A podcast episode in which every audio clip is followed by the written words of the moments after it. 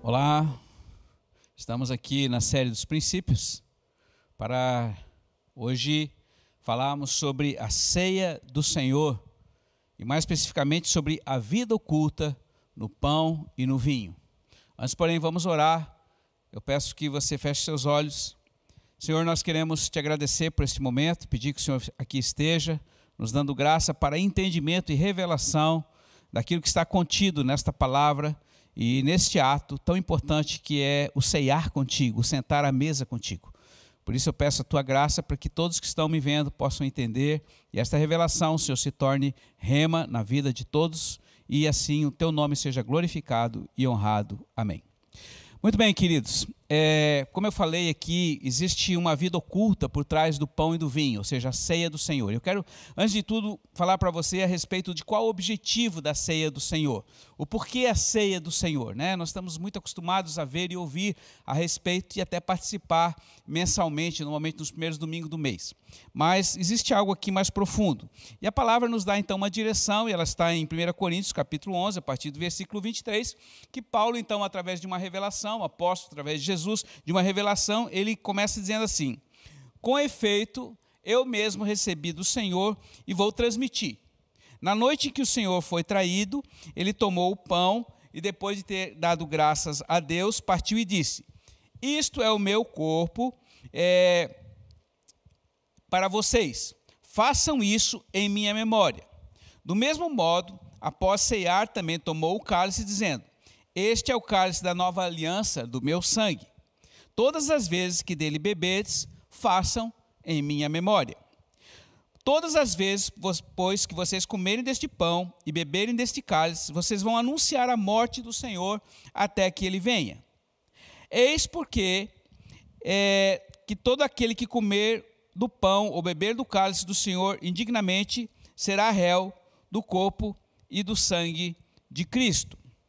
Examine-se, pois, cada um a si mesmo, então coma do pão e beba do cálice, pois quem come e bebe sem discernir o corpo, come e bebe para a sua própria condenação. Por isso há entre vocês muitos fracos e doentes, e vários que já dormiram.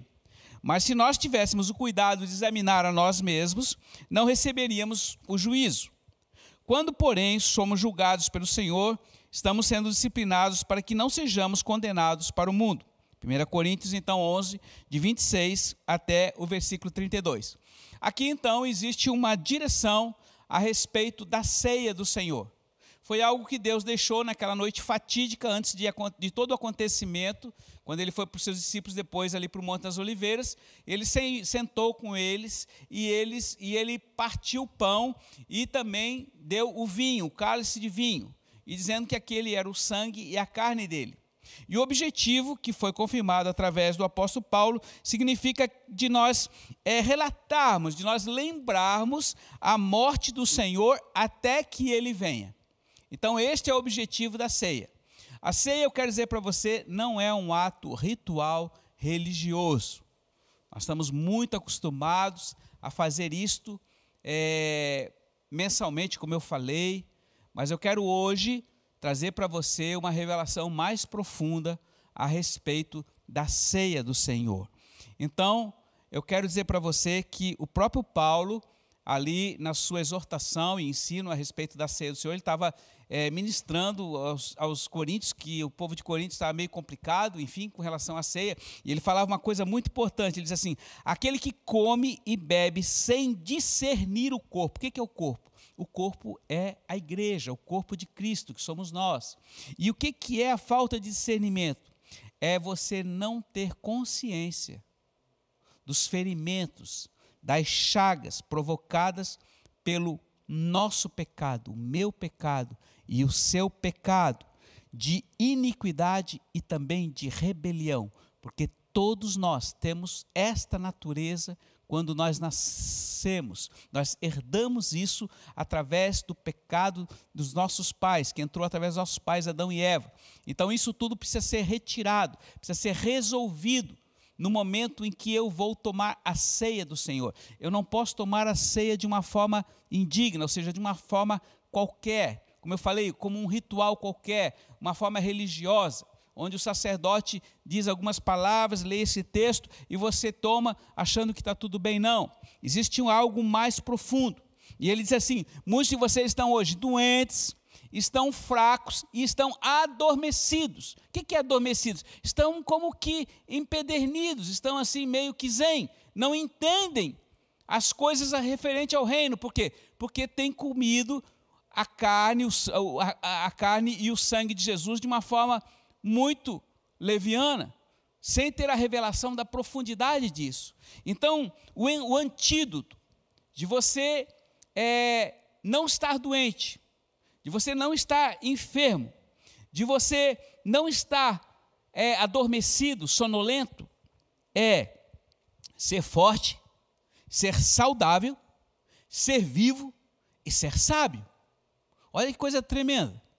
Isso tudo pode vir através da ceia, da participação da ceia do Senhor, quando você então senta à mesa com ele. Vamos ver isso mais especificamente, então, em João capítulo 6. Se você tiver com a sua Bíblia aí, você pode abrir e conferir. Depois, tudo que você estiver ouvindo aqui, você pode conferir pela própria palavra que vai te testificar a respeito do que nós estamos falando hoje. Então, no versículo 6, no capítulo 6 de João, no versículo 35, Jesus estava sendo questionado quem ele era. Aí ele falou uma coisa muito, muito clara. Ele disse assim: Eu sou o pão da vida. Quem vem a mim nunca mais terá fome, e o que crê em mim nunca mais terá sede. Olha que coisa tremenda. O Senhor estava falando que quem cresce nele e quem viesse nele e comesse do pão que era ele, nunca mais teria fome. Coisa tremenda isso. Ele estava falando o quê? Ele já estava falando a respeito de si mesmo, ou seja, da própria ceia que ele ia lá na frente, uns dias depois, ia distribuir, repartir com os seus discípulos, a mesa. E aí ele continua ainda mais. O versículo 50, o 49, desculpe. Vossos pais no deserto comeram o maná e morreram. Este, porém, é o pão que desceu do céu, para que não pereça quem dele comer. Ele está falando dele. No versículo 51, ele diz assim: Eu sou o pão vivo descido do, do céu. Quem comer deste pão viverá eternamente. Olha que coisa tremenda. O, a complementação do objetivo da ceia. Quem come deste pão vai viver para sempre não morrerá mais. Aquilo que nós chamamos de vida eterna. Essa palavra está um pouco. Nós estamos um pouco acostumados com ela, mas você vai viver para sempre.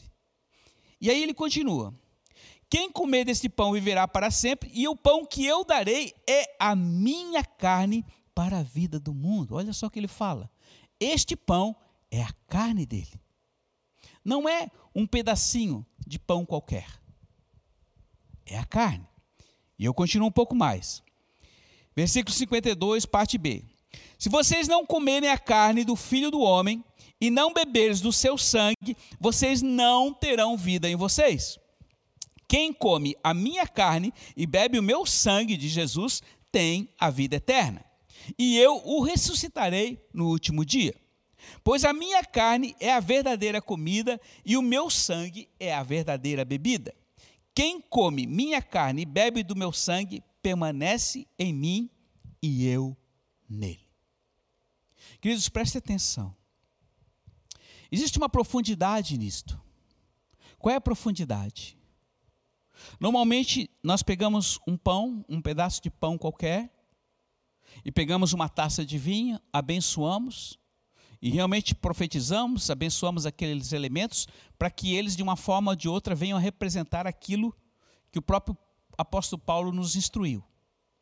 Mas existe algo mais profundo atrás desse simples pão e dessa simples taça de vinho. Existe algo mais profundo. Jesus está falando que aquele pão não se trata de um pão feito de trigo ou de milho, seja lá o que for, de algum material físico. Ele está falando da própria carne dele que foi dilacerada no momento em que ele estava carregando aquela cruz e levando as chicotadas. Irmãos, e foi muito forte. E aqui eu quero colocar para você, porque o dia da ceia, normalmente às vezes não há tempo para nós é, meditarmos sobre tudo o que Jesus passou. É muito forte, é muito pesado, é muito angustiante e muito dolorido. Sabe, ele fala uma coisa ali. Comam o meu corpo, que é partido por vocês, e façam isso sempre em memória de mim. Quando nós usamos essa palavra em memória, ou em memória de mim, significa viver intensamente um acontecimento que aconteceu como se estivesse acontecendo hoje.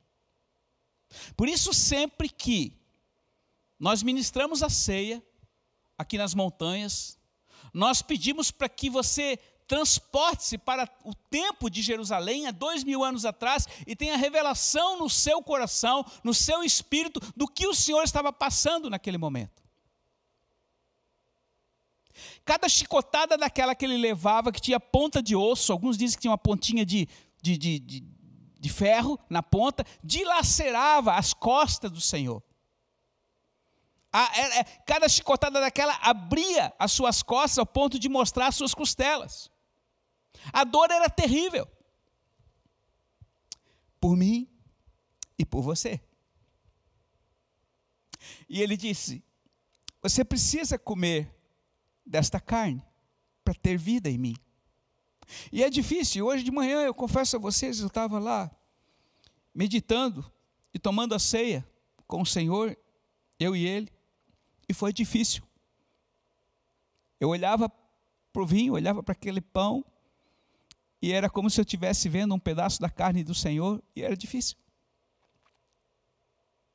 E eu dizia, Senhor, eu não, não sou digno. Mas ele disse: Come, filho. Se você não comer, você não pode ter vida em você mesmo e nem ter vida em mim. Irmãos, eu nunca comi um pão, participei de uma ceia tão difícil como hoje pela manhã eu e ele. Não era o pão, era a carne do Senhor. E eu quero colocar para você, porque isto é pesado, isto é sério, isso é muito dolorido. Se você hoje tivesse uma carne crua para comer, você ia pensar duas vezes. Eu não sei se algum dia você comeu alguma carne crua. Eu já comi quando era menino. Não é nada bom. Além de você mastigar, mastigar, mastigar e no final você engole.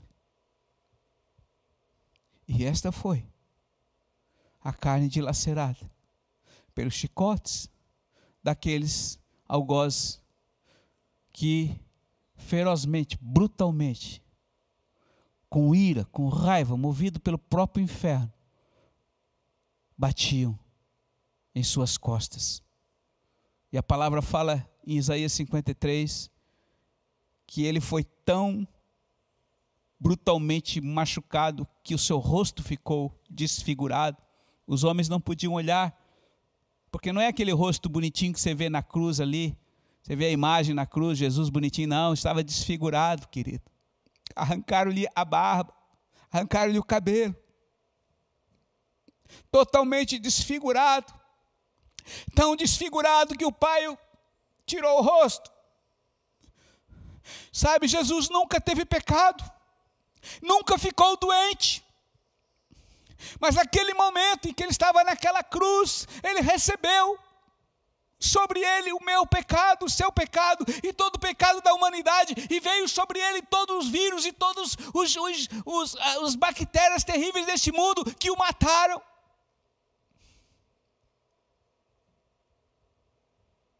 E quando eu como o pão, quando eu bebo do seu sangue, quando eu chego diante dele para participar dessa ceia, eu olho para a cruz.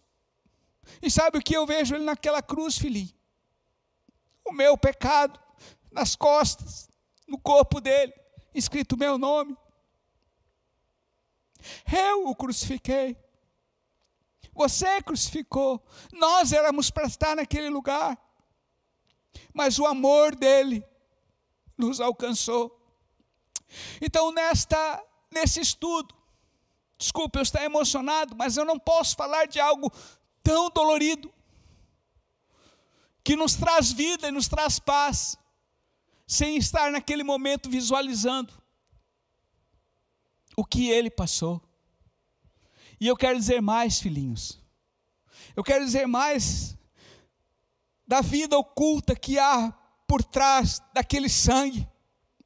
Aquele sangue que é onde ele passou, deixou um rastro, deixou um filete, deixou gotas.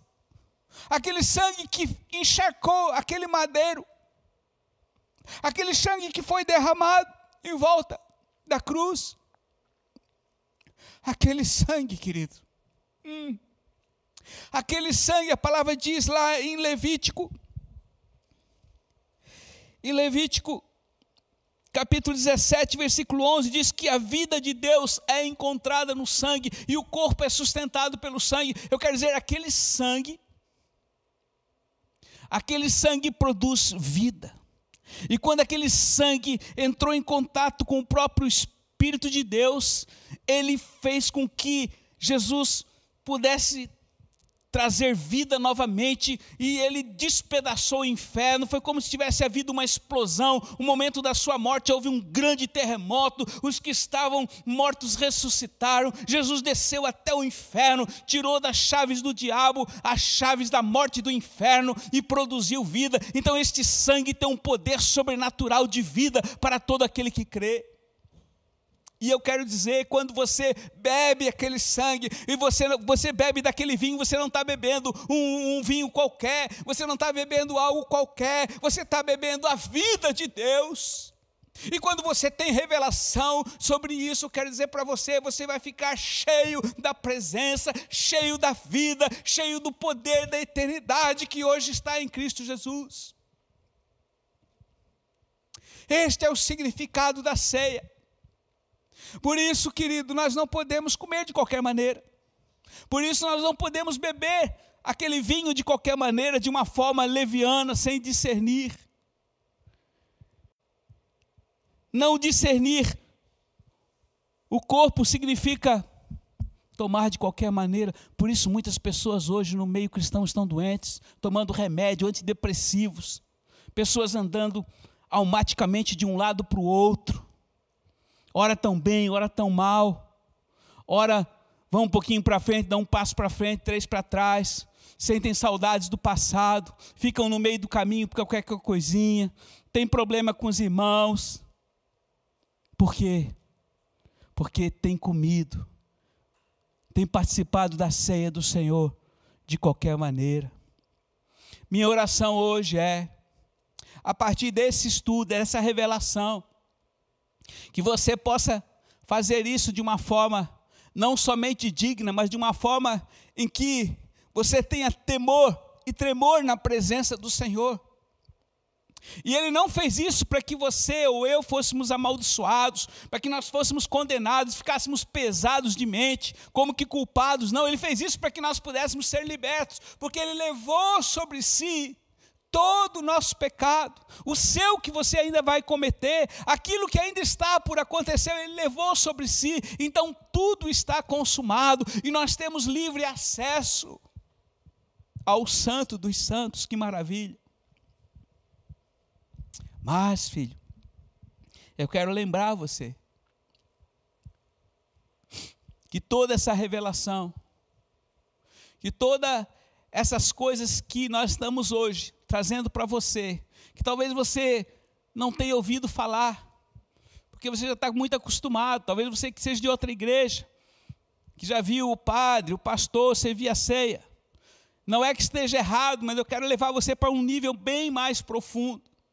E você sabe quem relatou essas palavras, que disse: Isto é o meu corpo, é a minha carne, e este é o meu sangue, foi João, o discípulo amado. Por que discípulo amado? Porque todos os outros andaram com Jesus, caminharam com Jesus e relataram nos seus evangelhos os feitos de Jesus. Mas João, querido, não. João foi aquele que escreveu e descreveu quem verdadeiramente era o Senhor. Ele ficou com o Senhor até o fim, amados. Ele, ele trouxe então essa verdadeira revelação da ceia, formando, mostrando que não era apenas um, um mero ritual religioso, mas algo que tinha muita verdade por trás disso e que é necessário que eu e você não apenas saibamos, mas nós podemos viver isto. Ele era tão perto de Jesus, ele era tão apegado à presença de Jesus, que ele desejava sempre, mesmo ali naquele momento em que ele foi crucificado, todos os discípulos fugiram porque ficaram com medo de perder a própria vida, mas Jesus, mas João ficou ali até o fim, diante dele, com, as, com a mãe dele, de Jesus. Porque a mensagem que ele queria transmitir para o Senhor é: você não está sozinho, Senhor. Eu vou ficar e vou estar contigo até o fim. E se isso custar a minha vida, será um prazer morrer ao teu lado. Este era o João. Por isso, o evangelho dele é diferente dos outros. Ele não fala das coisas que Jesus fez, mas ele fala do que Jesus é e continua sendo até hoje. Por isso, querido, eu quero dizer para você: o objetivo da ceia é aquilo que o Senhor falou. Não basta você crer, é necessário você vir e ceiar comigo, sentar à mesa comigo, é para aqueles que são próximos. Eu parto o pão e dou. Eu sou o pão partido e dou a quem eu quero e a quem desejo. Por isso, filho, eu quero dizer para você: não mais, nunca mais, sente a mesa do Senhor para cear com Ele de qualquer maneira, mas valorize este ato. Nunca mais tome isso como algo religioso mas tenha temor e tremor. A carne e o sangue vão produzir em você saúde sobrenatural. O sangue entra no espírito do homem, no seu espírito, ele como se houvesse uma explosão espiritual, ele transforma a sua alma, ele produz um vigor no seu corpo sobrenatural, ele faz algo de uma forma é, impensável que a nossa mente não consegue alcançar, e eu vou dar um exemplo para você. Às vezes você tem problema com pessoas, pessoas que você não consegue perdoar, pessoas que você tem sérios problemas de relacionamento, que você prefere permanecer longe. Eu quero dizer algo. Quando você tem a revelação da ceia, você come da sua carne e come do sangue de Jesus Cristo, o poder sobrenatural do Espírito Santo vem sobre sua vida de forma que o perdão passa a ser não somente um sentimento a ser transformado, como você vai procurar ajudar essa pessoa que você tanto odeia. Você pensa que a história da carochinha ou é palavra minha? Não é não, filho é a verdade da própria palavra que é viva. E esses são tempos em que mais do que nunca, eu e você precisamos estar à mesa com o Senhor. Mas vou mais fundo. Não basta sentar à mesa. Alguns podem sentar lá na ponta da mesa. Outros podem sentar dois, três locais longe de Jesus. Mas faça como João, o discípulo amado. Sente ao lado dele. Recline a cabeça no seu peito, ouça as batidas do seu coração. Hum. Porque ele está à procura de filhos, ele está à procura de amigos, que ele não precisa falar nada, mas que já o conhecem, por um simples olhar por um simples sentimento. Isto ele está procurando, isto o pai procura. Entre muitos filhos seus, eles procuram aqueles que são apaixonadamente adoradores e não abrem mão de estar à presença do Senhor aonde ele estiver. João não correu, ele ficou até o fim. E ele encerra a palavra.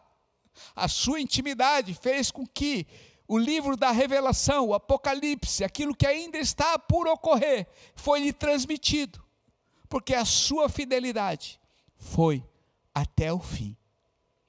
Que o Senhor te abençoe com este ensino e que você tenha as próprias revelações e os próprios sentimentos com o teu Senhor.